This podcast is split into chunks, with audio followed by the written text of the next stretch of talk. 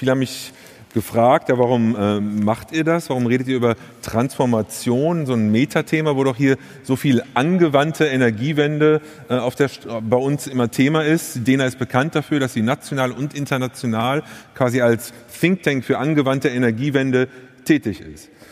Der Grund ist der, erstens, Sie kennen uns nicht nur als angewandte Energiewendeorganisation, sondern in den letzten Jahren auch als eine, ein Unternehmen, eine Organisation, die versucht, den Blick breiter zu machen, die neue Netzwerke versucht zu erschließen, die versucht, die Debatten etwas in die Breite zu bringen, weil wir doch an verschiedenen Stellen merken, es macht keinen Sinn, wenn wir immer nur im gleichen Saft schmoren. Deswegen haben wir ein globales Netzwerk mit Startups auf den Weg gebracht vor einigen Jahren. Ein großer Erfolg und wir haben alle miteinander sehr viele befruchtende Dinge äh, in diesem Zusammenhang gemacht. Deswegen haben wir in den letzten zwei Jahren den sogenannten Drawdown Summit gemacht. Und ich zeige hier dieses Buch einfach nochmal. Manche kennen das Projekt. Da geht es nämlich darum, wie man CO2-Emissionen am Ende des Tages eigentlich zurückdrehen kann.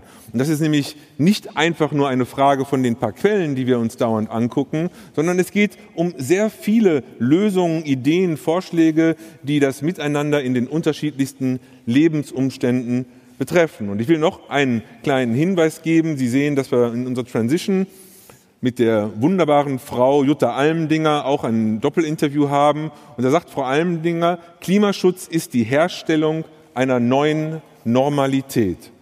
Das fand ich ist schon ein ganz guter Einstieg auch in das, was wir hier am Ende heute zu besprechen haben werden. Ich bin selbst sehr gespannt, wie das jetzt gleich verlaufen wird. Aber eine Sache, die kann ich Ihnen schon mal verraten. Wenn man Transformation als Thema hat, dann läuft schon das Reden über Transformation nicht so, wie man sich das vorstellt. Ausgerechnet für dieses Panel sind zwei Personen erkrankt, und zwar wohl richtig erkrankt, und haben das gestern Abend äh, mit großem Bedauern mitgeteilt. Und wir haben aber zwei wunderbare Personen dafür bekommen, die sich sehr spontan zur Verfügung gestellt haben und heute mit dabei sind. Schauen wir dafür schon mal einen Applaus.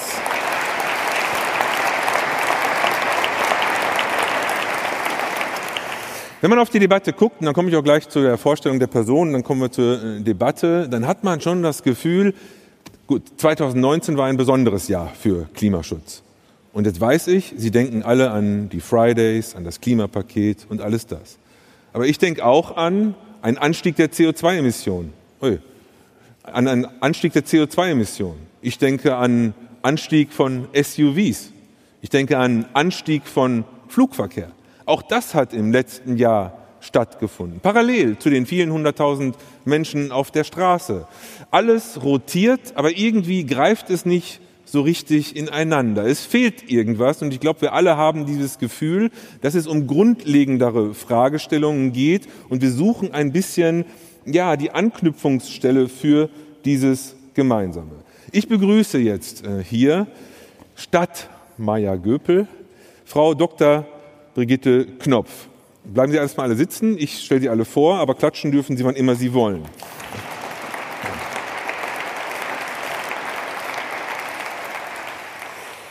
Sie ist Klimawissenschaftlerin, das kann man sagen, aber sie ist vor allem promovierte Physikerin auch, arbeitet sehr eng zusammen mit äh, Ottmar Edenhofer.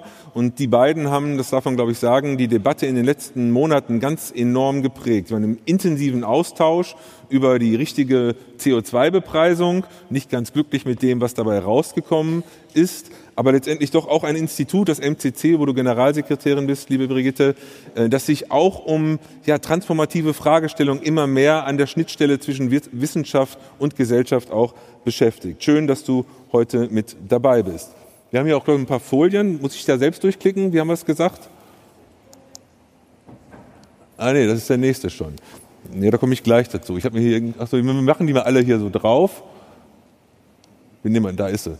Brigitte Knopf hat nämlich auch an einem Büchlein äh, mit, mitgewirkt. Gut. Nächster auf der Liste ist Professor Emeritus Dr. Malte Faber. Auf den freue ich mich besonders, dass ich ihn hier begrüßen kann, weil die meisten hier im Raum wissen, ich bin Physiker, aber ich habe im Nebenfach Ökonomie gemacht und zwar eben genau bei eben diesem Malte Faber. Deswegen duzen wir auch uns auch und kennen uns auch ganz gut. Und Malte Faber hat wirklich Erstaunliches in äh, seinem Leben schon alles erarbeitet. Er studierte mathematische Wirtschaftswissenschaften und Statistik an der FU Berlin, Welcome Back und in Minneapolis. Er hat lange oder eine gewisse Weise auch bei eine gewisse Zeit auch bei Leonid Turwitz gearbeitet, der 2007 Nobelpreisträger für Ökonomie war. Er hat sehr stark interdisziplinär gearbeitet und in Heidelberg von 97 bis 2004 gegründet und geleitet im Grunde das interdisziplinäre Institut für Umweltökonomie. Seit 2004 lehrt er als Emeritus mit Rainer Mannstetten und Thomas Petersen Philosophie der Wirtschaft, aber er forscht vor allem auch über Kapital- und Zinstheorie, also sehr stark in der Theorie in der äh, Wirtschaftslehre auch drin und gleichzeitig aber auch sehr viel Erfahrung im angewandten Bereich. Wasserpolitik, Abfallpolitik, das alles waren Themen, wo Malte Faber sehr intensiv unterwegs war. Und darüber hinaus hat er eine Vielzahl von weiteren Büchern geschrieben. Was ist Wirtschaft? Da kommen wir gleich zu sprechen drauf. Und er hat sich sehr intensiv mit Karl Marx auseinandergesetzt. Und er alleine würde schon einen ganzen Kongress füllen aber darum geht es heute nicht. Er hat nämlich noch was anderes gemacht. Kann ich die Folien noch mal bitte sehen hier? Dort sehen Sie eine wunderbare Homepage, Nature-Economy. Dort sind viele wunderbare Gedanken über den Zusammenhang von Natur und Ökonomie miteinander verbunden. Ich komme zum nächsten, nachdem Malte Faber seinen Applaus bekommen hat.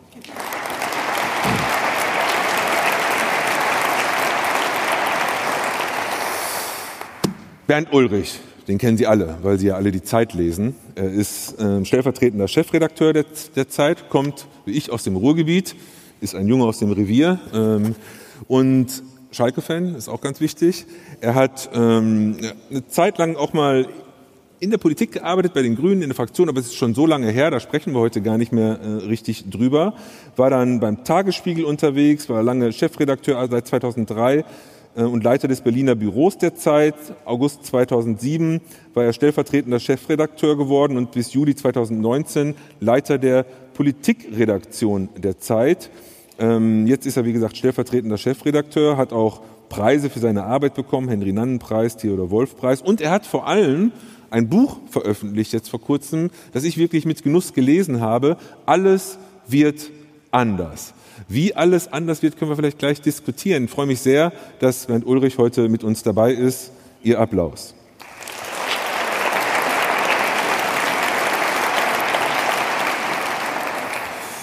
Ja, und dann habe ich noch Peter Unfried äh, mit dabei, der heute eingesprungen ist für Armin Nassé. Das ist auch bitter, dass der sozusagen heute nicht kann, aber ich freue mich wirklich sehr, dass das auch geklappt hat, dass wir Sie noch heute mit ans, ins Boot bekommen haben. Und jetzt gucke ich mir gerade, was ich zu Ihnen mir hier habe aufgeschrieben. Ja, Sie sind Sportjournalist, das war mir neu, äh, aber so haben Sie angefangen bei der Taz damals. Ne? Auch irgendwie eine Fußballpriorität? Nee, ne? Verein? Schalke auch bestimmt. Kommunikationswissenschaftler und Literatur und Amerikanistik in Stuttgart und Tübingen studiert, all diese Dinge gemacht, aber vor allem sind sie bekannt natürlich durch ihre Tätigkeiten bei der Taz. Sie sind Chefreporter der Taz, Kolumnist und Autor des Neo-Öko-Klassikers steht bei Ihnen auf der Seite. Ich weiß gar nicht, was das ist. Ein Neo-Öko-Klassiker. Öko.Elgor, der neue Kühlschrank und ich. Aber Sie sind auch viel bei dem Kursbuch dabei. Sie sind, glaube ich, sehr eng an diesem Diskurs, äh, was wir heute zu diskutieren haben. Und äh, wer da spannende Sachen lesen will, der darf die Taz lesen, abonnieren oder zumindest die Artikel von ihm lesen. Schön, dass Sie mit dabei sind. Ab auf die Bühne alle zusammen.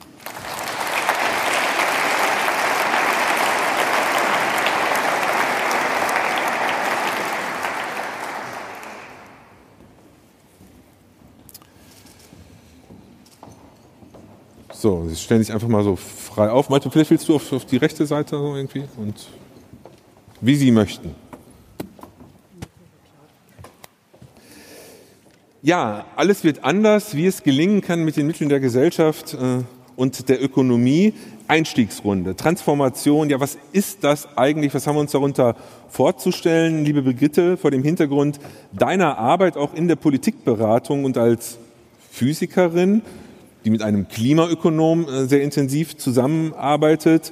Äh, was geht dir durch den Kopf, wenn du den Begriff hörst, große Transformation? Gab ja auch mal diesen Bericht 2011 schon vom WBGU. Ich weiß nicht, ob du da auch schon äh, sogar mit involviert warst. Da war es der Schellenhuber, der war da ganz stark dabei. Ja, Transformation, was ist das für dich? Ist das einordbar, ist das planbar? Also ähm, als du eben vor zehn Minuten das erste Mal nochmal das Wort Transformation erwähntest, das, das Erste, was mir dazu einfällt und was es äh, vielleicht am besten trifft, ist für mich Netto-Null-Emissionen. Wir müssen irgendwann auf Netto-Null sein. Und dann habe ich immer diese Kurve im Kopf. Ähm, man sieht, wie die Emissionen runtergehen müssen. Und das ist völlig klar, dass das eine ganz, ganz gewaltige Herausforderung ist.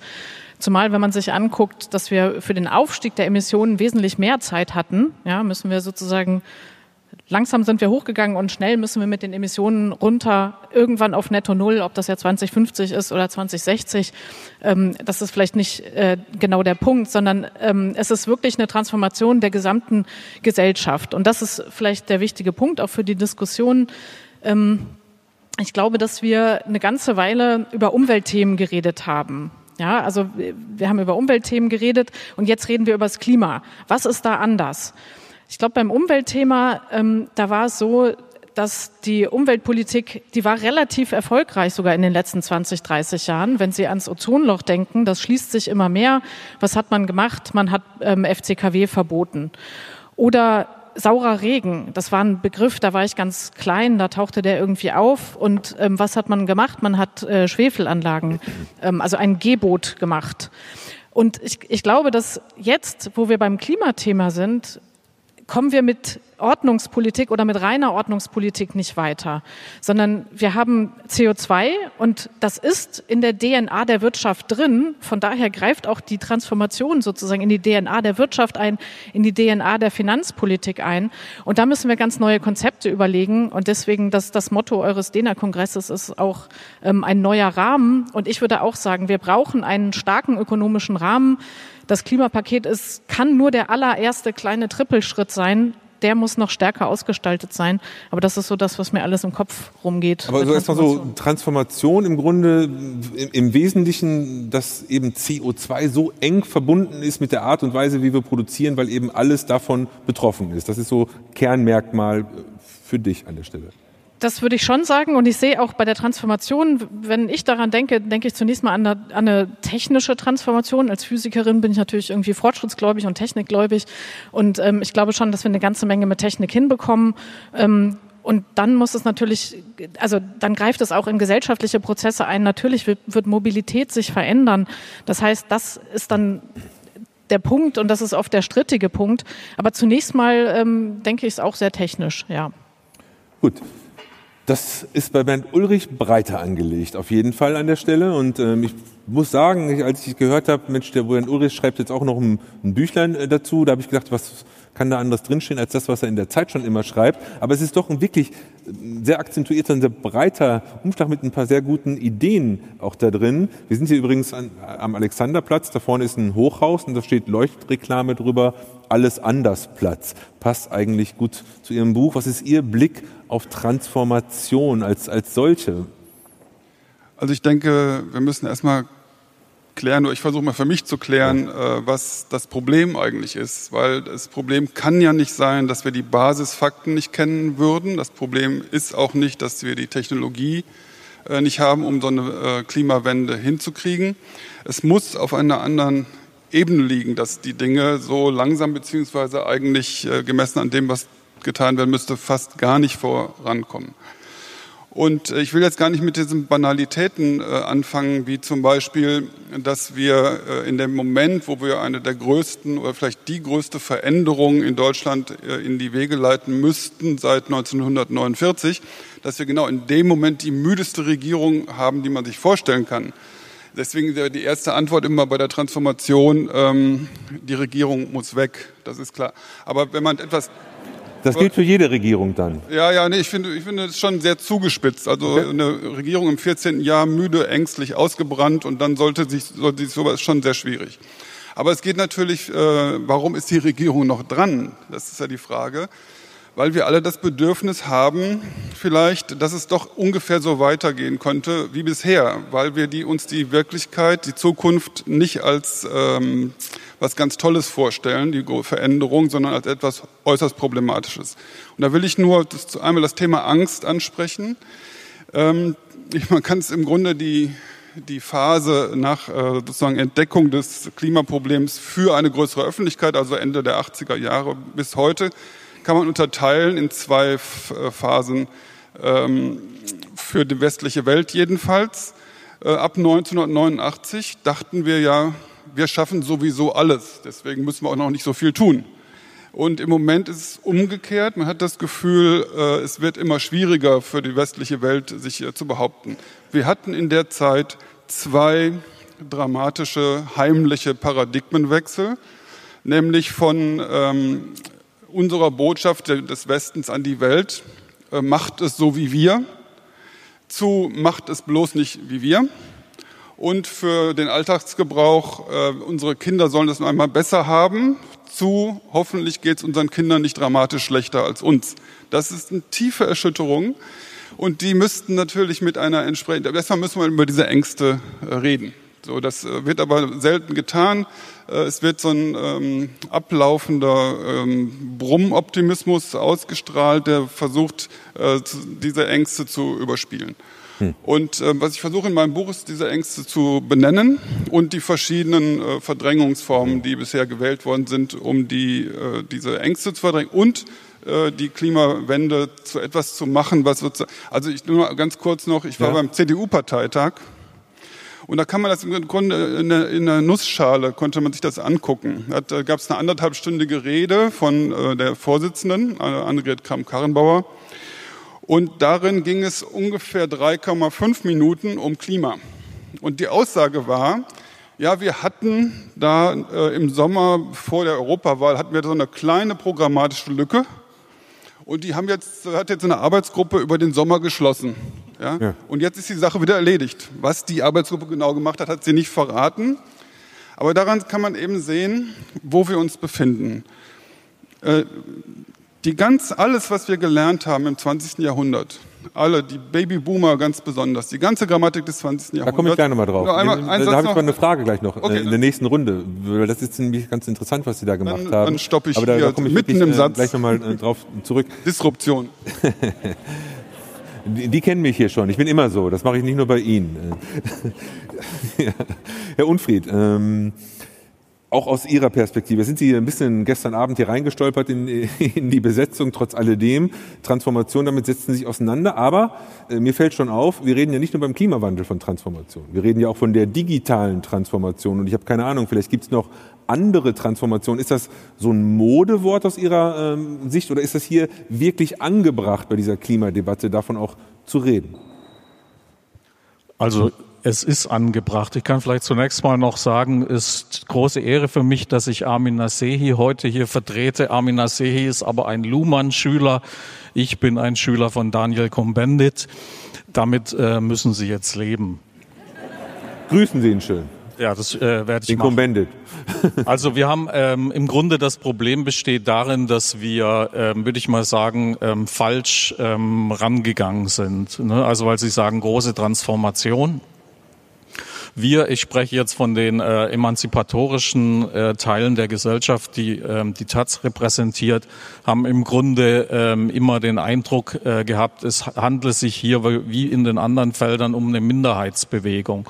Also eine Minderheitsbewegung muss sich gegen eine böse Mehrheit durchsetzen. Der Öko war auch in der Taz. Sie wissen, die Taz wurde von der Umweltbewegung auch gegründet, so wie die Grünen, aber eben auch nur auch. Hauptsächlich wurde sie von den emanzipatorischen Gruppen gegründet. Und die emanzipatorischen Gruppen sind im Grunde äh, auf dem Trip, dass sie sich gegen eine böse, was auch nicht falsch war und teilweise auch nicht falsch ist, gegen eine böse Mehrheit durchsetzen müssen. Und jetzt haben wir das psychologische Problem, dass das in dieser Beziehung nicht funktioniert. Ich kann mich nicht gegen eine Mehrheit durchsetzen. Äh, das ging vielleicht in der Atomfrage noch einigermaßen, als man sagen konnte, okay, äh, es gibt ein paar fiese Konzerne, aber ich selber habe kein Atomkraftwerk in der Garage, also bin ich, habe ich damit nichts zu tun. Aber in in dem Fall der Erderhitzung geht das nicht. Und das ist jetzt ein psychologisches Dilemma, was, weswegen wir jetzt nicht nur die konservativen Gruppen der Gesellschaft nicht in, ins Tempo kriegen, sondern eben auch die sich für progressiv haltenden, weil sie mit diesem Dilemma, äh, ich bin ja gar nicht das Opfer, ich bin ja auch der Täter äh, dieser Sache, nicht so richtig zurande kommen. Und das heißt, wir müssen im Grunde ein anderes Paradigma dafür finden, ähm, wie man ähm, aus diesem alten Denken in ein Denken reinkommt, was die Leute dazu bringen kann, sich selber als Teil der Lösung tatsächlich zu begreifen, wo aber eben, äh, Klaus Leggevi hat es mal gesagt, für die Lösung der Klimafrage musst du dich mit den größten Arschlöchern verbinden. Und das wollen wir natürlich nicht, aber das müssen wir. Das heißt, es sind die Russen, das sind die Saudis, das sind ähm, die Trumps, das sind irgendwie praktisch alle dabei. Äh, und im Moment sind wir aber in diesem alten Paradigma noch gefangen, dass wir sagen, mit denen wollen wir nichts zu tun hm. Also erstmal, wenn Sie so weitermachen, Sie beide, dann habe ich nachher die halbe Welt gegen mich hier, die große Koalition und, und, und da muss ich jetzt ein bisschen aufpassen, was ich sage hier an der Stelle, aber ist schon okay, ist schon okay. Aber trotz alledem nochmal, äh, dieser Begriff digitale Transformation ist was ganz, ganz anderes, kann man überhaupt nicht vergleichen. Da ist nur zufällig der Begriff Transformation mit dabei. Naja, im Grunde soll das eben klar machen, dass es hier um Umwälzungen handelt, die mit dem bisherigen, ich sag's nochmal, Paradigmen oder Paradigmata nicht zu lösen sind. Mhm. Äh, und deswegen wollen wir auch nicht so richtig ran an diese Sachen, weil wir eher in unserem Klein-Klein äh, der Bundesrepublik des 20. Jahrhunderts bleiben wollen. Okay, Klein-Klein, kommen fast gar nicht voran, haben wir schon gehört. Nicht jede Veränderung ist eine Transformation, das kann man, glaube ich, auch so sagen. Andererseits ähm, gibt es ja auch ein paar Erfahrungen. Und ich wollte dich mal äh, fragen, äh, dein Blick, deine erste Reaktion auf alles das. Aber du hast doch sehr stark damals auch bei der Wassergesetzgebung, Abfallgesetzgebung auch mitgeprägt. Und ich erinnere mich an einige Aktivitäten, einerseits USA, andererseits Deutschland äh, und auch an die wahnsinnigen die Debatten, die es damals da gab dazu. War das auch was Transformatives damals?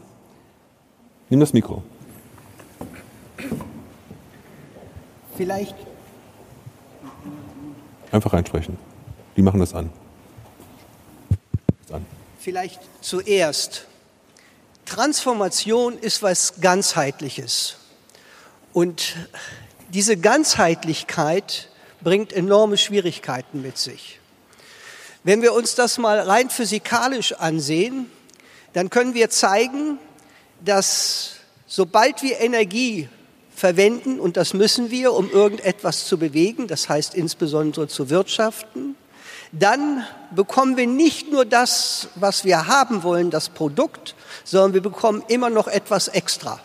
Und das, was wir extra bekommen, ist, wenn wir CO2 ausstoßen, das heißt Kohlenstoff verwenden, das ist etwas, was wir nicht haben wollen, was uns Probleme macht. Nicht nur im CO2, sondern auch im Abwasser, in äh, Partikeln in der Luft und so weiter.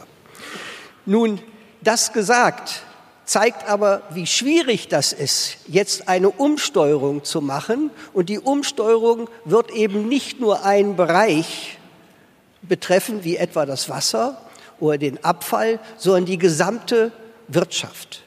Und das ist eine Aufgabe, vor der noch keine Gesellschaft aus meiner Erfahrung überhaupt mit zu tun gehabt hat. Es ist also enorm schwierig. Und jetzt zurück zu deiner Frage, wie war das damals bei dem Abwasserabgabengesetz? Das war etwas, was gefühlt ähnlich war wie heute mit dieser Transformation, was viele von Ihnen sich gar nicht vorstellen können, warum das so war. Was war da nämlich? Da wurde ein, brauchten wir gerade in Deutschland, weil die Gewässer, der Rhein, insbesondere auch der Bodensee, derart verschmutzt waren, dass das Kloaken waren. Da musste also enorm viel getan werden und man wusste nicht wie. Man hat deswegen eine Kommission gebildet aus verschiedenen Richtungen, Wirtschaftler, Ingenieure, Juristen und Behördenvertreter. Und jeder der Vertreter sagte, wir können nicht eine biologische Kläranlage etwa für die BASF mit 6000 verschiedenen chemischen Produkten äh, bauen. Wir können nicht ein Abwasserabgabengesetz in unsere juristische äh, Gesetzgebung bekommen. Wir können nicht, sagten die Unternehmer, die auch vertreten war, eine Abgabe bezahlen, dann sind wir nicht mehr konkurrenzfähig. Dann ist da zwölf Jahre lang gerungen worden und dann hat man ein hervorragendes Wasserhaushaltsgerecht und Wasserabgabengesetz gemacht. Und das war so erfolgreich, dass in einer Kommission später in den USA aus der EPA, also der Environmental Protection Agency und des Umweltbundesamt, da zwei Amerikaner, nachdem da ein Jahr ausgetauscht worden ist, geschrieben haben, die Abwasserabgabengesetz funktioniert in der Bundesrepublik. Warum nicht auch in USA? Und das zeigt also, was da geleistet worden ist. Und da ist etwas, was Nassei in seinem letzten Aufsatz in der Zeit geschrieben hat, nämlich, dass er gesagt hat, was wir brauchen, wir brauchen interdisziplinäre Zusammenarbeit. Und diese interdisziplinäre Zusammenarbeit muss so sein, dass jeder bereit ist, seine eigene enge Perspektive seiner Disziplin aufzugeben und gemeinsam etwas Neues zu schaffen. Mhm. Und davon haben wir bisher noch nicht genug. Und ich äh, könnte jetzt noch weiterreden, aber ja, ich sehe schon, wie du guckst. Na, also durchaus also ein Beispiel, bei dem es heftige Debatten gab, bei dem es interdisziplinäre Zusammenarbeit gab, ein bisschen mal im, im Hintergrund organisiert und dann aber ein auf die Dauer doch starker Erfolg erst einmal. Es war also so, dass diejenigen, die vorher so dagegen gewesen sind, im Nachhinein, oder gibt es Untersuchungen, das auch also dokumentiert alles, die haben gesagt, wir haben uns getäuscht. Und das hm. fand ich auch sehr interessant, dass die nicht irgendwie insistiert haben, sondern sie haben sich tatsächlich selber transformiert. Brigitte, ich meine, wir haben uns jetzt beide ziemlich viel rumgeschlagen mit Klimapaket und den ganzen zig Gutachten und so weiter. Das ist ein guter Punkt. Ich meine, mir ist aufgefallen, irgendwie war in diesen Monaten, war es so, dass die Klimaexperten meinten plötzlich sich auch um Sozialpolitik und um was weiß ich Mobilitätspolitik und alles kümmern zu müssen. Fehlte dir da manchmal auch der Diskurs mit anderen Disziplinen, um ein besseres Verständnis letztendlich in die Politik einzubringen? Also ich glaube, den interdisziplinären Ansatz, ich meine, klar, bei uns am Institut verfolgen wir ihn sehr stark, aber da habe ich schon das Gefühl, dass das insgesamt in der Wissenschaft mehr und mehr gelebt wird. Und ich Auch fand, in der Politikberatung? Ja, das, das denke ich schon. Es sind oft die Medien oder andere, die das dann zuspitzen, die Ökonomen sagen. Und natürlich gibt es irgendwie Ökonomen-Ranking und was weiß ich was. Also ich glaube, es wird manchmal äh, von außen mehr ähm, in Disziplinen unterteilt, als das sozusagen innerhalb der Wissenschaft noch der Fall ist. Also ich, alle die, die im Klimabereich arbeiten, habe ich schon das Gefühl, dass die relativ breit aufgestellt sind, von äh, naturwissenschaftlichen Klimaforschern bis zu ähm, sozialwissenschaftlichen ähm, ähm, Forscherinnen und Forschern. Aber ich würde gerne noch mal zwei äh, Punkte da machen. Und zwar, also Transformation, ähm, ich, ich merke mit diesem Begriff, das finde ich so ein bisschen schwierig, hm. aber ich möchte noch mal einen anderen Begriff äh, reinbringen und das knüpft an das an, und zwar Just Transition.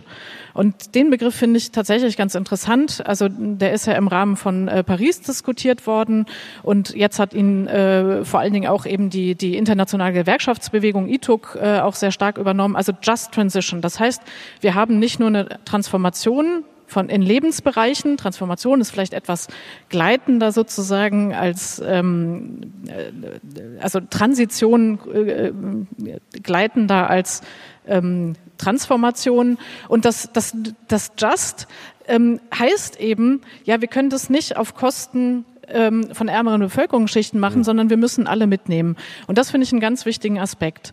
Und in Deutschland, also Kohlekommission, habe ich auch aus mehrerer, äh, in mehrerlei Hinsicht kritisiert, aber ich glaube, was dort geschaffen wurde, ist ein Diskursraum, wo sozusagen den Bedürfnissen ähm, der ähm, äh, Leute, die im Kohlebergbau ähm, und in den Kohlefabriken äh, beschäftigt sind, denen hm. wurde Rechnung getragen. Und das würde ich mir darunter vorstellen. Und noch ein ähm, Punkt, ja. also das, das eine ist Just Transition und das andere, mit wem reden wir, das knüpft an das, was Sie gesagt haben. Ich glaube, wir müssen tatsächlich aus der Blase raus, ähm, sozusagen irgendwie so eine, also eine grüne Blase, was wir machen müssen, das, das sage ich jetzt an uns, Sie kommen äh, größtenteils aus der Industrie, aber was wir zunehmend versuchen ist, oder was wir zunehmend zunehmend tun, nicht nur versuchen, sondern auch wirklich machen, ist mit der Industrie zu reden, ähm, was, was brauchen die, wo gibt es Chancen und ähm, das sozusagen, das sind aus meiner Sicht die beiden Komponenten für eine ähm, brauchbare Transition oder Transformation. Okay, klingt wie ein bisschen Widerspruch, aber ich glaube, du redest von Interessensräumen Und du redest eher von Kompetenzräumen anderer Art in der Zusammenarbeit. Aber da kommen wir vielleicht nachher nochmal drauf. Aber ich muss hier ein bisschen äh, weitermachen und wollen mal zu, zu Ihnen, Herr Unfried. In diesem Kursbuch, in dem Sie da auch äh, was zu den äh, Grünen geschrieben hatten, äh, Ihre Sicht der Dinge auf, auf, auf die Grünen, da gab es ein Interview von dem Nassé mit dem Robert Habeck. Und da sagte der den Satz, äh, uns fehlt im Moment eine Erklärung des gesellschaftlichen Zustands. Das fand ich eigentlich ein, das fand ich richtig. Also als ich es gelesen habe, ist mir das auch so aufgegangen. Aber darüber hinaus habe ich dann auch nichts weiter festgestellt. Wie kommen wir denn hin zu diesem, äh, zu dieser Erklärung des gesellschaftlichen Zustandes? Wer arbeitet eigentlich äh, aus Ihrer Sicht, aus Ihrer Betrachtung dieses Diskurses äh, an überhaupt erstmal eine Darlegung dessen, wo wir da stehen? Naja, der äh, gesellschaftliche Zustand ist für mich, dass alles, was wir erreicht haben, im Grunde auf fossilem Wachstum beruht. Und das äh, meint eben nicht nur jetzt den äh, ökonomischen, materiellen Wohlstand, sondern es meint auch die emanzipatorischen Bewegungen. Alles ist auf der Grundlage äh, passiert, dass der Laden ja irgendwie läuft und dass wir Öl und ähm, Gas und ähm, Kohle verbrennen. Äh, und das ist im Grunde passé, das ist, weiß auch jeder, aber es ist im Grunde nicht in Handlung umzusetzen. Das, äh, glaube ich, ist das Dilemma. Jeder weiß es oder viele wissen es, äh, aber man kriegt äh, im Grunde das, den Karren nicht nach vorne bewegt. Das ist jetzt eine entscheidende Frage, wie das gehen wird. Also der äh, Jonathan Safran Foer, der amerikanische Literat, hat ein interessantes ähm, äh, ja, interessante Analogie gebracht. Ähm, also er ist jüdisch und er hat im Grunde erzählt an der äh, Geschichte seiner Familie, die in Polen gelebt hat, als die Nazis kamen, dass die bis auf seine Großmutter sind alle sitzen geblieben da und sind geblieben, weil sie irgendwie dachten, ja, es wird irgendwie schon weitergehen und es wird alles nicht so schlimm. Also das heißt, sie wussten, was passieren wird, alle wussten es, aber nur die eine, die Großmutter hat gesagt, ich muss hier weg und ist dann in die USA emigriert. Die anderen wurden dann alle äh, äh, umgebracht äh, von den Deutschen.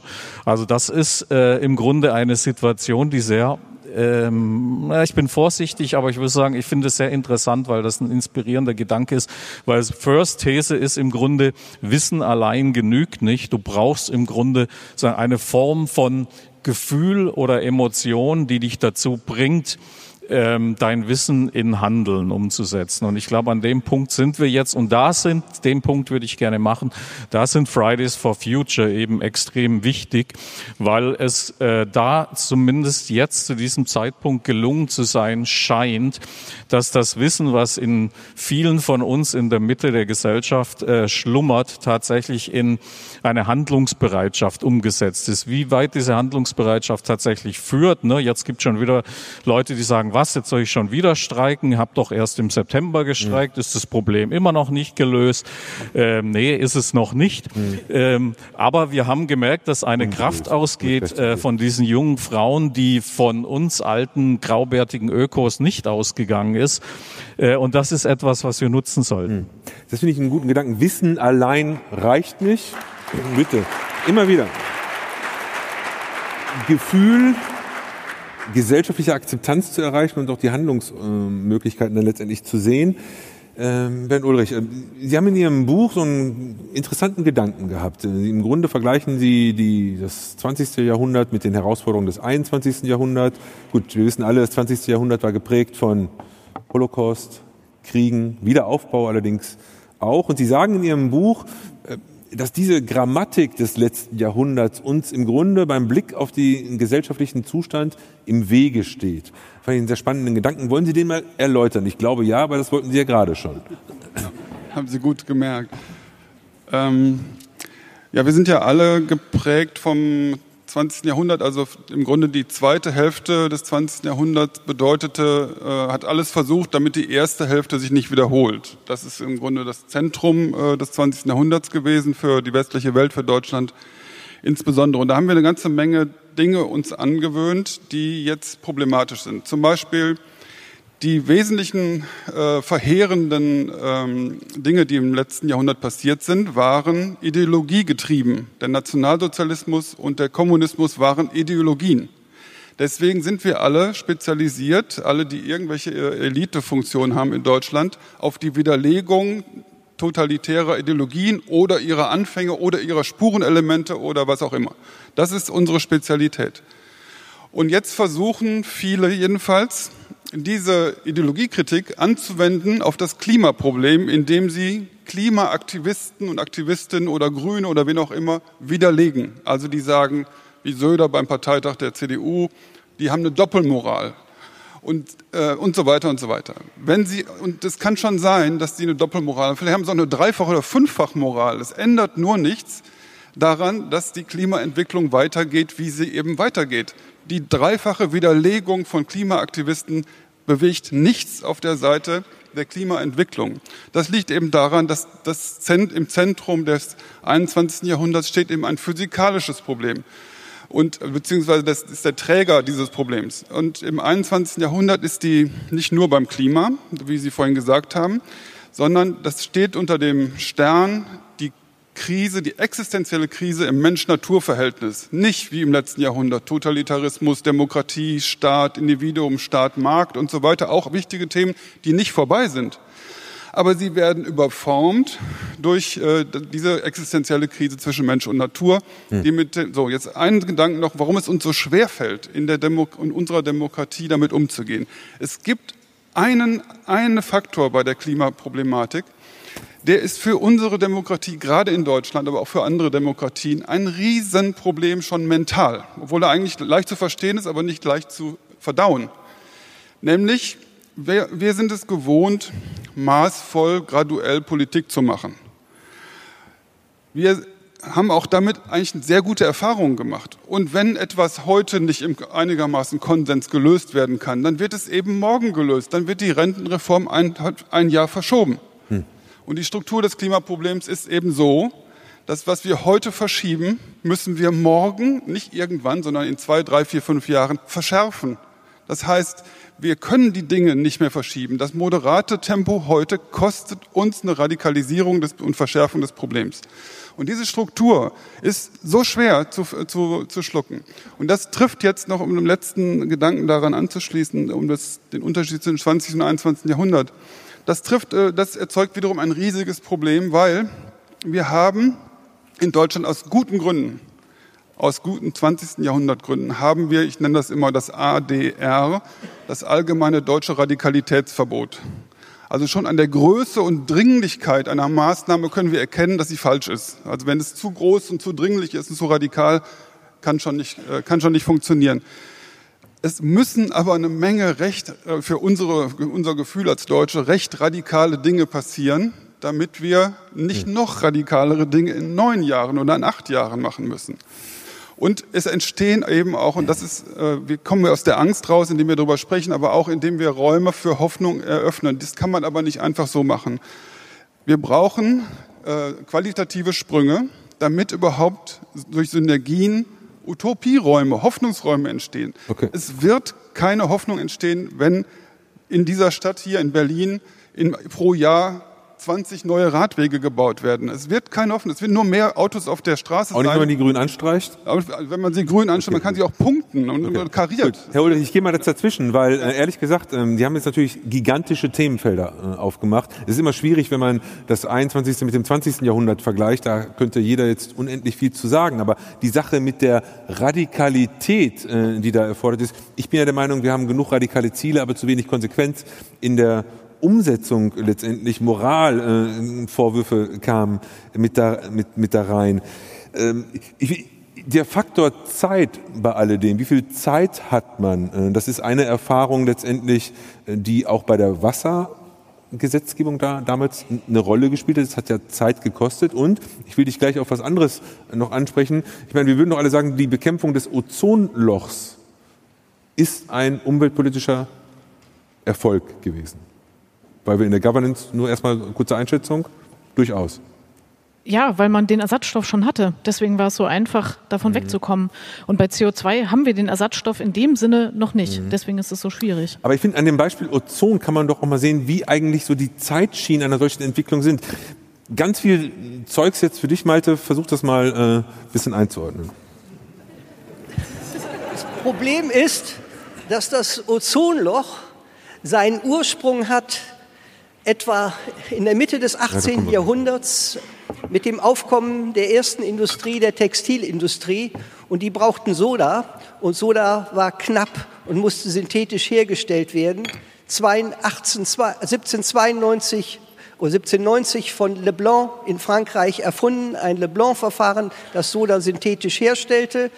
30 Jahre später 1822 in Großbritannien im großtechnischen Maßstab umgesetzt. Das Problem bei diesem wunderbaren Produkt Soda war, dass gleichzeitig eben, was ich vorhin schon angedeutet habe, ein anderes Produkt entstand.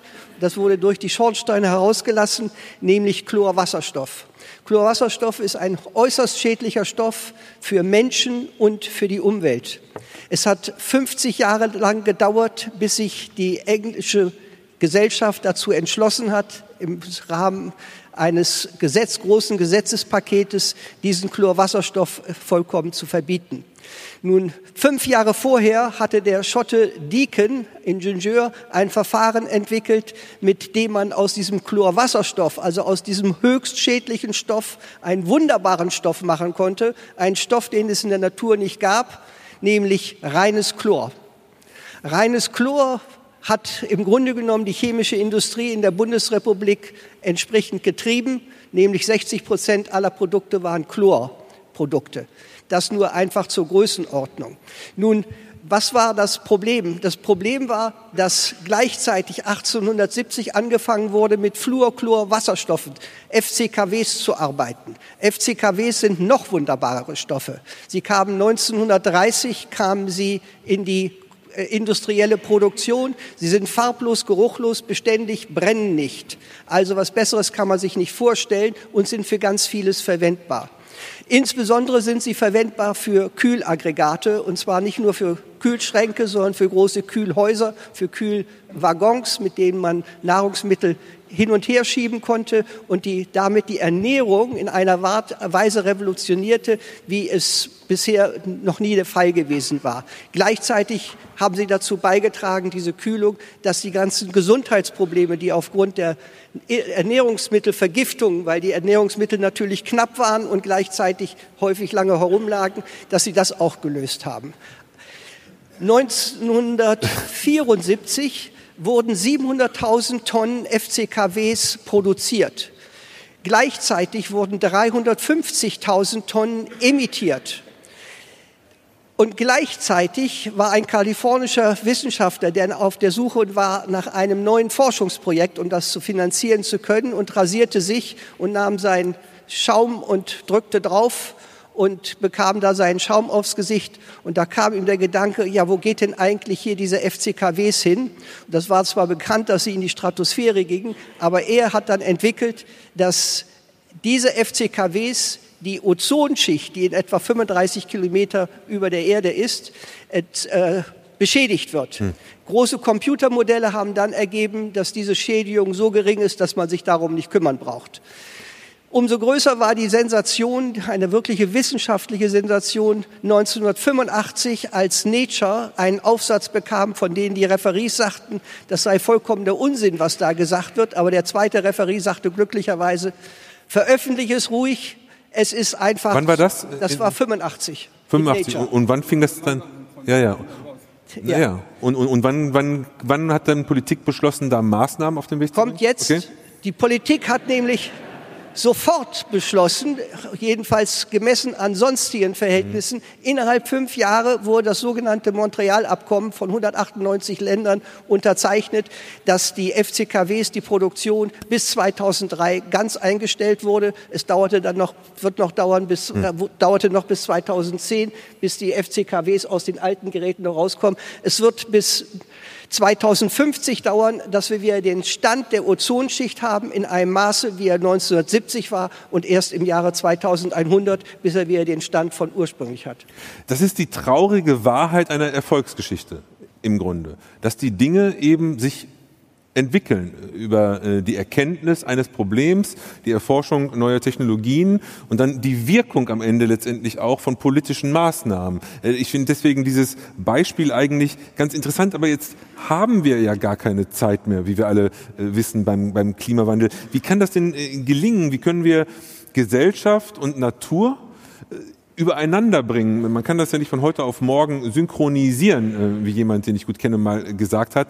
Wie sind die Mittel eigentlich einer Demokratie und einer Gesellschaft hier voranzugehen? Du wolltest gerade was zur Demokratie sagen, deswegen nehme ich dich zuerst dran und dann auf jeden Fall Sie.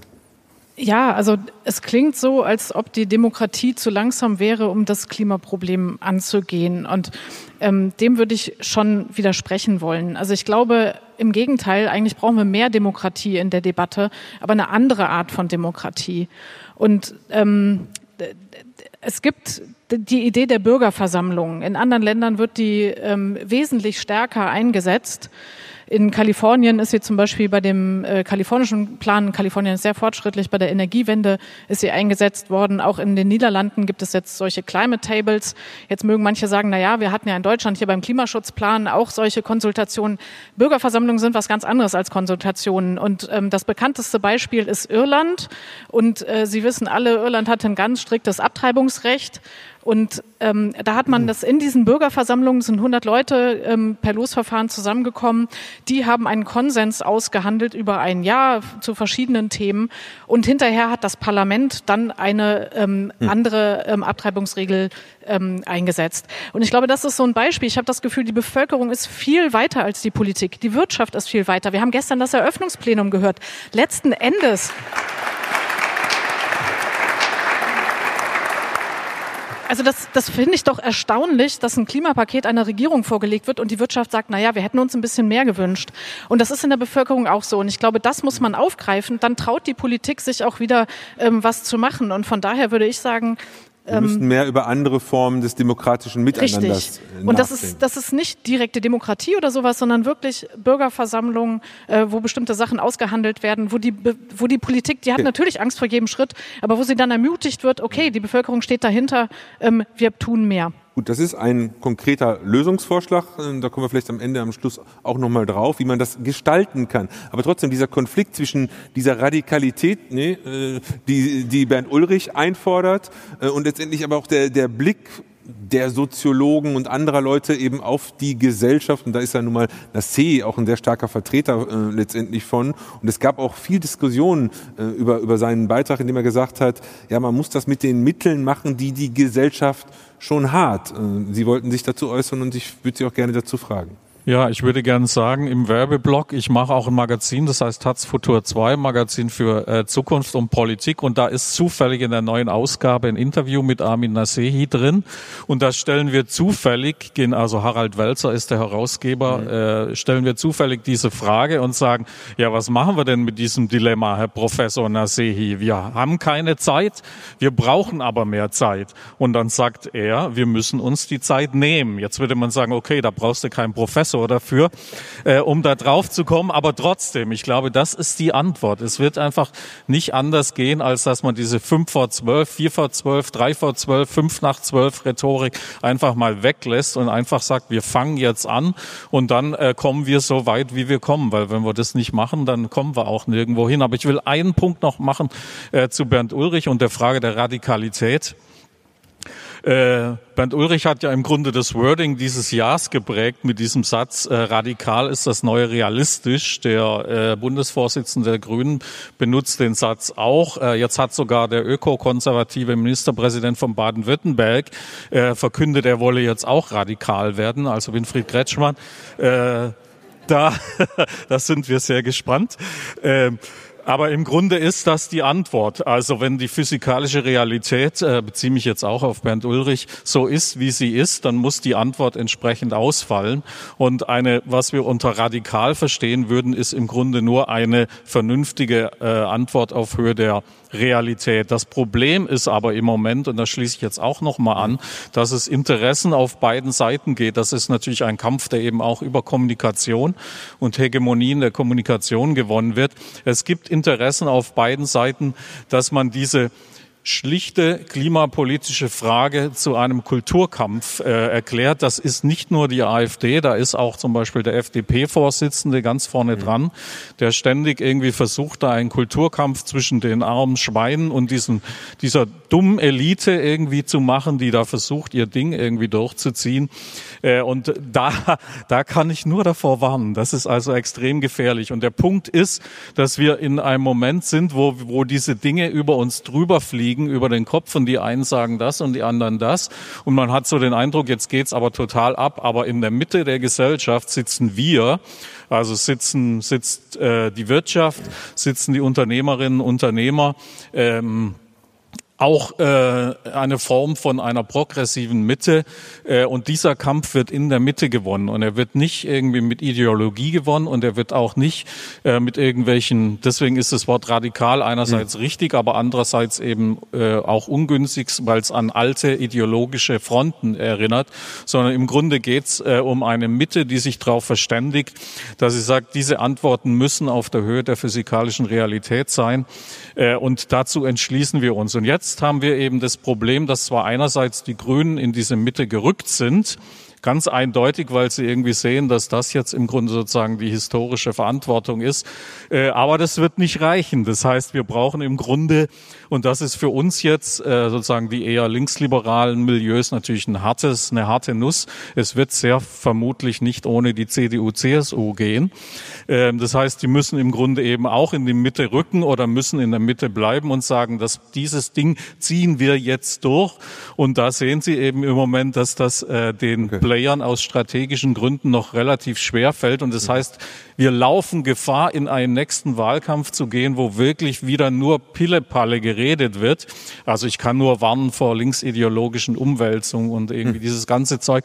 Und da muss man im Grunde stark genug sein, auch als Gesellschaft und sagen, ich will das nicht mehr hören, Leute. Ich will das nicht mehr hören. Bitte redet vernünftig mit uns oder geht nach Hause.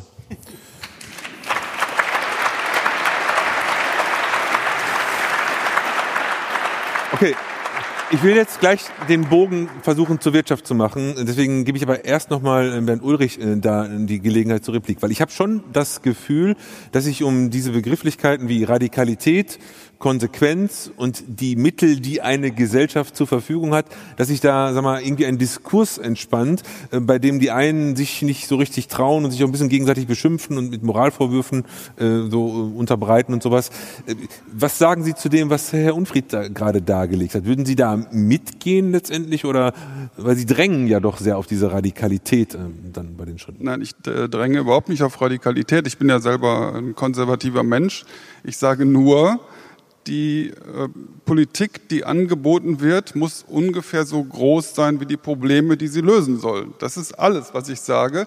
Aber wenn man das dann konkret beim Klima macht, dann wird man feststellen, dass es sich um relativ äh, uns radikal erscheinende Maßnahmen äh, handeln muss. Ich möchte aber gerne auf die Demokratiefrage, die jetzt mehrfach angesprochen ja. wurde, äh, was sagen. Ich halte das für eine Abs also erstmal äh, ich bin ja, äh, ich, bin ja, schätze ja die Bundeskanzlerin sehr, aber das, was sie, sie da mit angestoßen hat nach dem Klimapaket, finde ich wirklich äh, skandalös.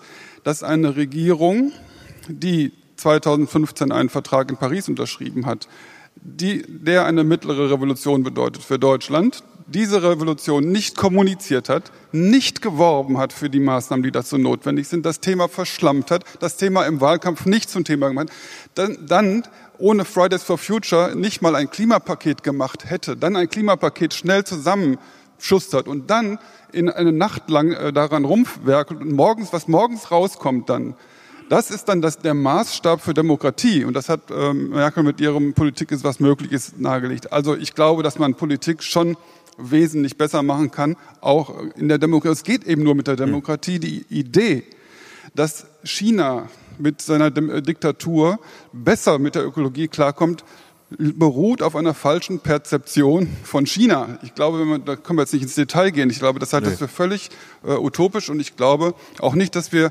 unsere Demokratie äh, grundlegend ändern müssen. Man kann ja. Bürgerversammlungen machen, mit welcher Verbindlichkeit auch immer. Aber wir müssen dann nur mal ein, ein Gedankenexperiment, was vielleicht hier äh, gut reinpasst in diesen Kreis. Wir müssen uns nur mal vorstellen, die ökologische Krise hätte das Glück, eine ökonomische Krise zu hm. sein.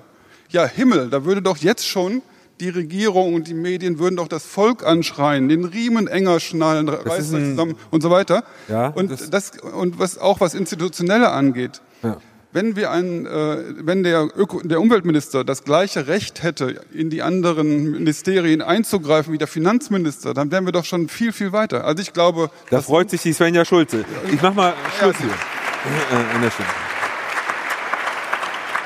Ja und, ja und nein. Also Sie haben jetzt ja schon den Übergang auch zur, zur Ökonomie auch so, so, so ein bisschen äh, im Grunde gemacht. Und da gibt's ja einige Leute, die da gerade heftig miteinander äh, diskutieren. Und deswegen will ich ein, zwei Fragen hier an den äh, Ökonom äh, unter uns äh, stellen. Aber ich will vorher noch mal was sagen. Die nennen sich plurale Ökonomen, Real World Ökonomie. Die reden von Postwachstum und, und, und all diesen Dingen, reden sehr unter sich. Und es gibt große Irritationen natürlich in, in, diesem Diskurs.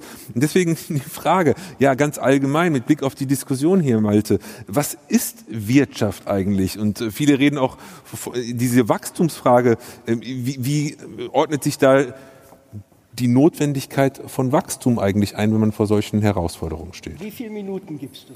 Na, so wie immer, so zwei bis drei. Eine Minute für die eine, eine Minute für die andere. Versuch's mal, wir gucken. Kant hat gesagt,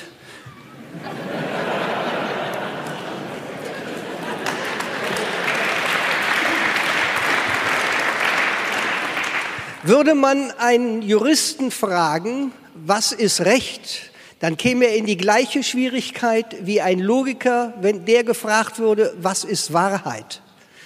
Das Gleiche gilt natürlich auch für mich, was ist Wirtschaft.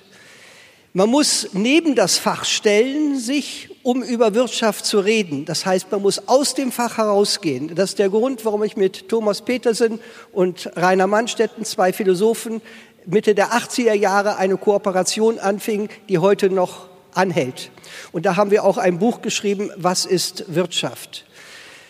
Wirtschaft ist historisch gesehen gegründet von Adam Smith und der hat zwei Richtungen entwickelt. Nämlich zum einen hat er gesagt, Wirtschaft ist etwas Praktisches. Es ist eine Lehre für den Staatsmann, dass der für das Wohl des Volkes arbeitet. Und das Zweite ist aber, dass er die Grundlagen gelegt hat, Wirtschaft als System zu entwickeln, und zwar so wie die Naturwissenschaften. Und das hat dazu geführt, dass die Wirtschaftswissenschaften dann im 19. und dann aber erst recht im 20. Jahrhundert sich so mathematisch entwickelt haben. Und da haben wir ein großes Problem, dass Wirtschaft sehr abstrakt geworden ist. Und wir können zwei große Richtungen unterscheiden. Da gibt es in der Wirtschaft das Mengenproblem, dass man sich einfach ansieht, was passiert in einer Wirtschaft. Aber das ist dann so heterogen, dass es schwierig ist zu fassen.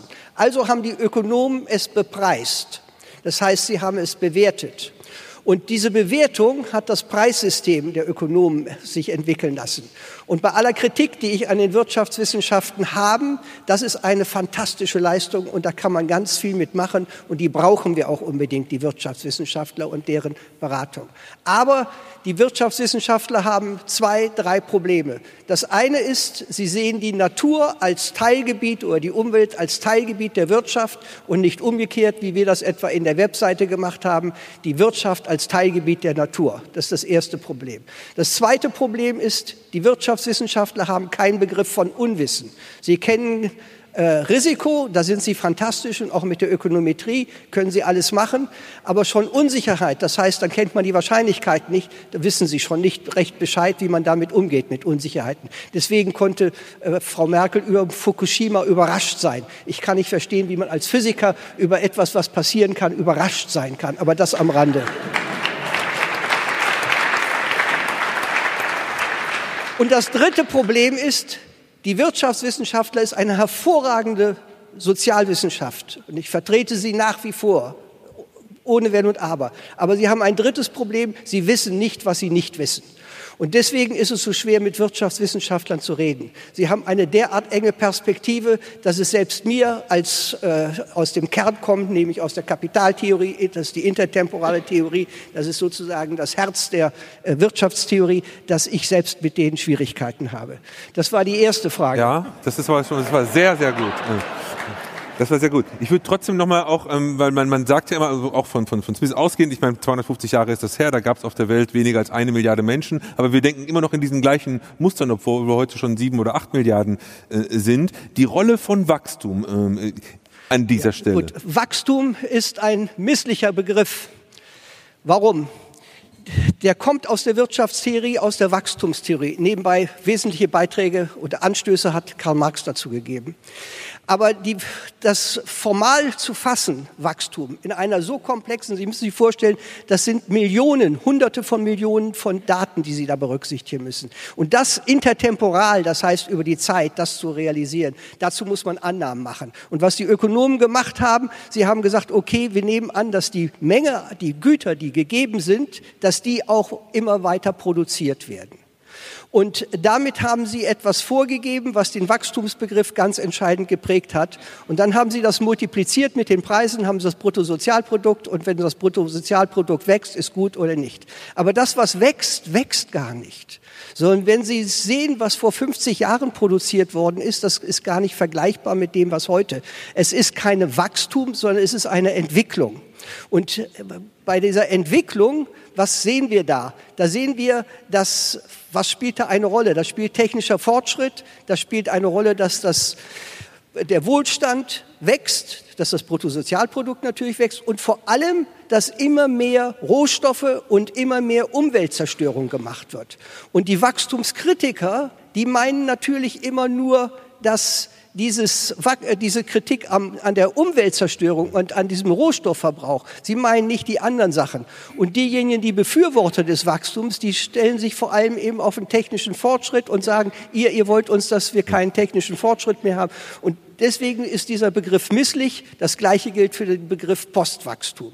Und wenn wir das schon mal aus der Diskussion herausnehmen und immer sagen, worüber reden wir denn eigentlich? Wir reden hier, dass wir eben nicht mehr so viel Rohstoffe und dass wir nicht so viel Umweltzerstörung machen. Aber wir reden doch nicht darüber, dass wir keinen technischen Fortschritt. Und das ist eine große äh, großer Verwirrbar, ähnlich wie Marktwirtschaft und Kapitalismus. Das sind ähnliche Sachen, wo da auch über etwas geredet wird, was gar nicht definiert ist und, und so weiter. Also kurz, das müsste alles erstmal aufgeräumt werden, damit wir da auch zurande kommen. Sehr gut. Ich finde, da kann man klatschen, weil das sehe ich ganz genauso. Ähm, Bitte schön. Man kann, das, man kann das in einer Veranstaltung wie dieser nicht aufrollen, aber wir sehen, dass wir im Diskurs natürlich ähm, Leute haben, weiß nicht, ähm, der Nico Pech ist ja einer der besonderen Vertreter davon, wenn der dann sagt, ähm, grünes Wachstum ist sowas wie grüner Fortschrittszauber. Oder wir müssen keine neuen Häuser, Produktions- und Verkehrsanlagen mehr bauen, eher zurückbauen, all diese Dinge. Sie fordern die grüne Null an Flächenverbrauch im Grundgesetz quasi sozusagen dann ab morgen. Ähm, haben wir ausreichend Verständnis von Wachstum und von, von Ökonomie eigentlich in dem politischen Diskurs? Ich frage gerne wirklich mal die beiden, ja, die auch journalistisch hier äh, tätig sind und fange gerne da bei Ihnen an. Äh, nein ist die Antwort. Ja, aber Sie haben, ähm, Sie haben den, ähm, in dem Interview, was ich gelesen habe, das Sie mit der Maya Göpel gemacht haben, da ging es ja auch um den äh, Nico Pech und seine Äußerungen, der hat natürlich von der Bildzeitung einen auf die Mütze bekommen und haben Sie ihn schon auch ein bisschen in, in Schutz genommen. Sie würden schon sagen, ja, solche Gedanken äh, darf man haben, gehören dazu, sind auch richtig oder führen die in die Irre? Äh, beides. Also sie sind richtig und sie führen in die Irre.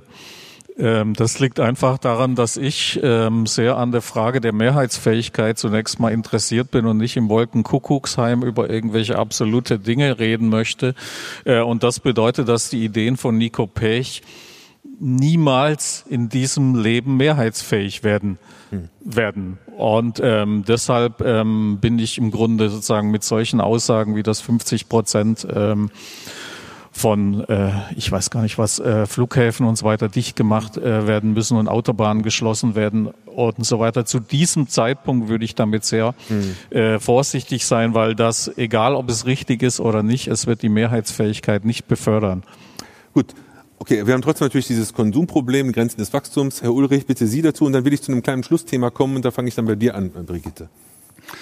Also die Mehrheitsfähigkeit, das ist natürlich Spekulation. Wir, wir sehen ja, dass sich die Dinge recht schnell entwickeln, entwickeln können. Vor Erstmal einem Jahr hat Nico Pech genau, recht, Nico oder haben genau, diejenigen, die so agieren, ja, da, da bin ich ein ganz, extremer Vertreter dieser... Da bin ich ganz bei Professor Faber. Äh, man kann sagen, äh, Klima, wie das äh, Wirtschaftsminister Altmaier sagt, Klima kann nur gerettet werden mit, mit mehr Wachstum oder mit Wachstum. Man kann sagen, Kapitalismus und Klima geht nicht. Man kann sagen, nur mit weniger Wachstum oder Degrowth kann man, kann man die Klimawende schaffen. Man kann sich nur nicht in dieser Gesellschaft einigen auf diese Frage. Und ich finde es auch nicht nötig, dass man sich darauf einigt. Man muss nur einfach, wie Professor Haber das gesagt hat, die Klimafrage vor die Klammer ziehen. Also wir müssen sagen, die äh, Wirtschaft und das Wachstum müssen in jedem Fall äh, klimaverträglich sein.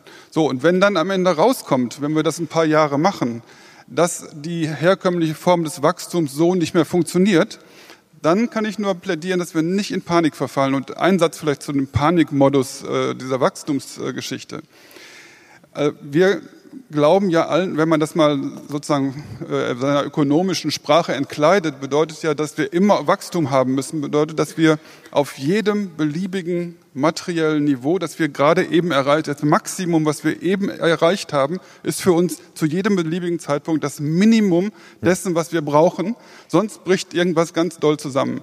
Das ist die Panikmelodie dahinter und ich bin sehr dafür, das, von mir aus können wir es mit Wachstum probieren. Ich finde das gar nicht schlimm. Nur äh, wir müssen aus dieser Panik, der latenten Panik rauskommen. Wir werden eine Lösung finden, wenn, wir, wenn das Klimaproblem nur gelöst werden kann, wenn wir konventionelles Wachstum nicht mehr generieren können. Das werden wir sehen.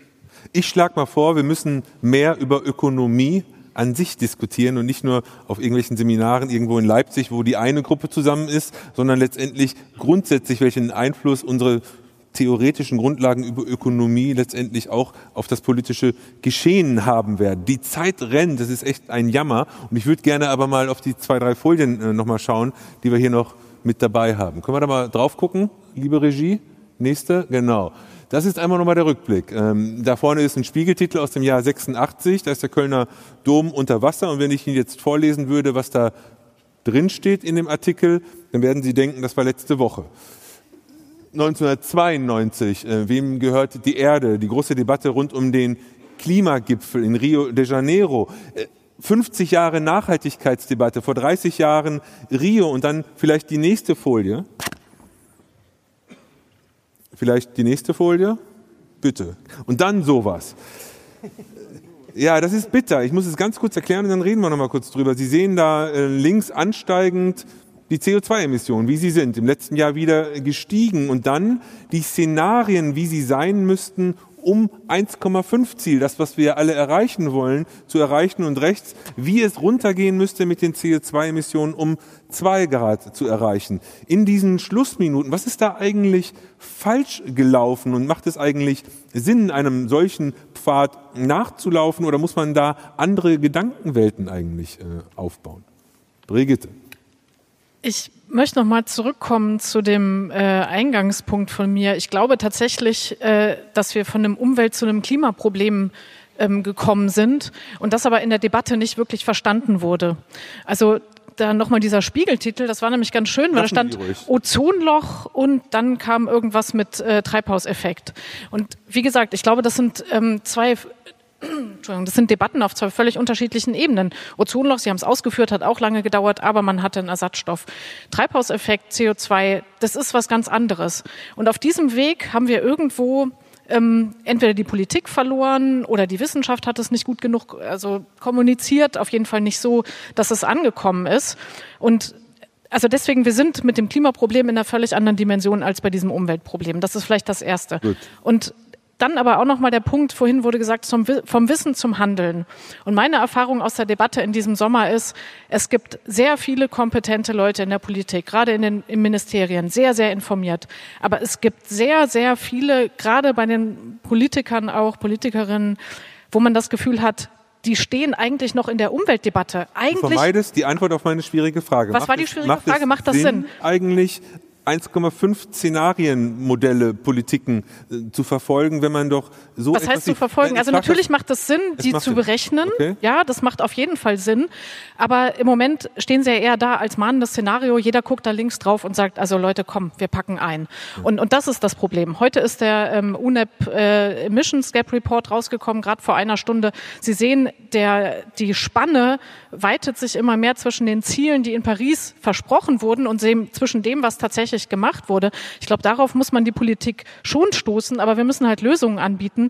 Ähm, von daher ähm, ja, kommt es auch auf die Kommunikation der Lösung an. Und letzter Punkt ist, das meine ich, das Wissen ist irgendwo in den Forschungsinstituten vorhanden, aber wir fangen jetzt erst an, wirklich systematisch zu beforschen, wie man denn kommunizieren muss. Das ist natürlich jetzt an unsere Adresse und ich glaube, das ist ein ganz wichtiger Punkt.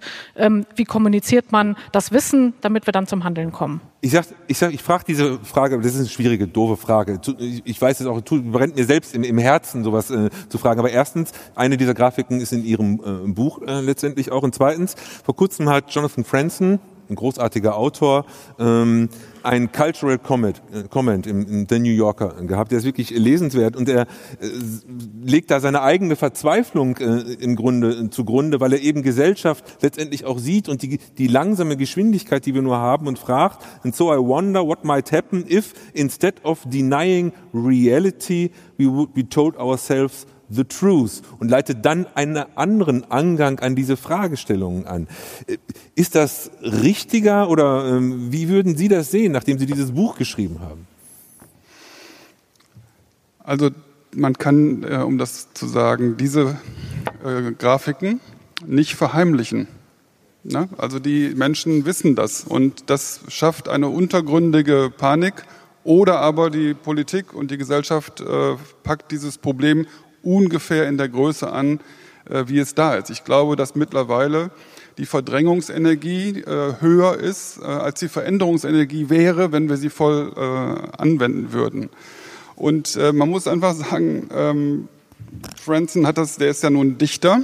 und ich finde es auch gut, dass Dichter die sich dieser Frage von Trauer, Verzweiflung und äh, Resignation in, auf dem Feld annehmen. Ich persönlich ähm, empfinde das nach wie vor nicht so. Man muss trotzdem die, auch die Wahrheit sagen. Wenn wir diesem nicht folgen, weil wir mit Amin Nasehi sagen, es gibt äh, sozusagen eine absolute demokratische Geschwindigkeit, die kann nicht erhöht werden, dann werden wir in so viel äh, Resilienzzwänge kommen. Also wir müssen uns dann irgendwie wappnen gegen den Klimawandel und das wird um den Faktor 10 oder 100 teurer und auch um wieder auf Franson zurückzukommen, auch trauriger, äh, was wir dann machen müssen. Also das ist einfach die Realität und ich glaube, wir können nur mit der Realität Politik machen und nicht mehr wie in den letzten Jahren äh, gegen die Realität.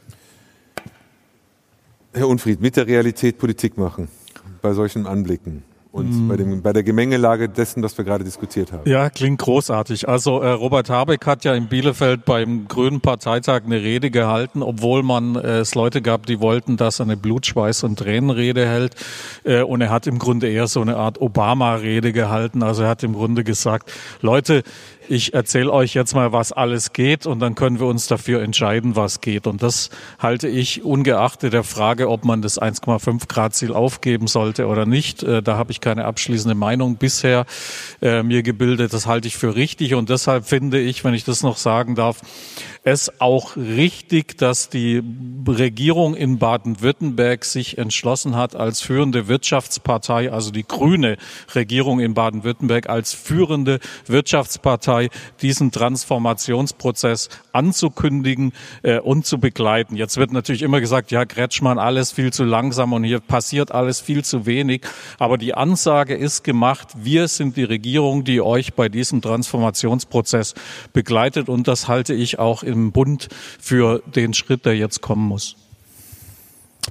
Malte, eigentlich hatte ich mir vorgenommen, dass ich zwei, drei Fragen noch ins Publikum gebe. Das schaffe ich jetzt nicht mehr. Habe ich ein ganz schlechtes Gewissen für. Es tut mir wirklich leid. Du hast jetzt sozusagen äh, die Diskussion im Rücken, das Bild vor Augen, eigentlich das Schlusswort für diese Diskussionsrunde.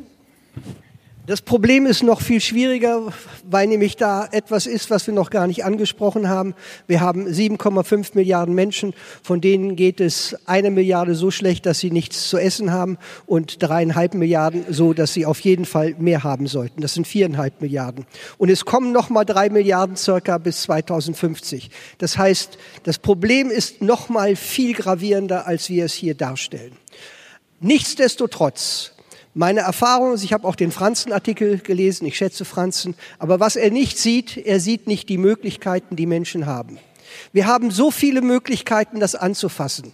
Sehen Sie, wir haben etwa zwei Milliarden Tonnen Abfälle, allein vom Hausmüll. Wir haben zwölf Milliarden Tonnen mit Industrieabfällen. Wenn wir das alles verwenden und so wie in der Natur die Abfälle zu Produkten machen, wie das die Natur macht, und da sind schon viele Ansätze, dann haben wir die Möglichkeit, es auch viel besser zu gestalten, als allgemein gesehen wird, weil so in die Zukunft, und wir können nicht in die Zukunft sehen, wir können nur darauf vertrauen, dass wir es schaffen. Und das sollten wir tun. Wir sollten es mit unseren allen Kräften alles versuchen, auch im Sinne von Naisei oder von anderen, der, in dem Sinne der kleinen Schritte. Alles, was wir tun können, sollten wir tun und darauf vertrauen, dass wir damit auch eine Menge bewirken können. Ich wusste,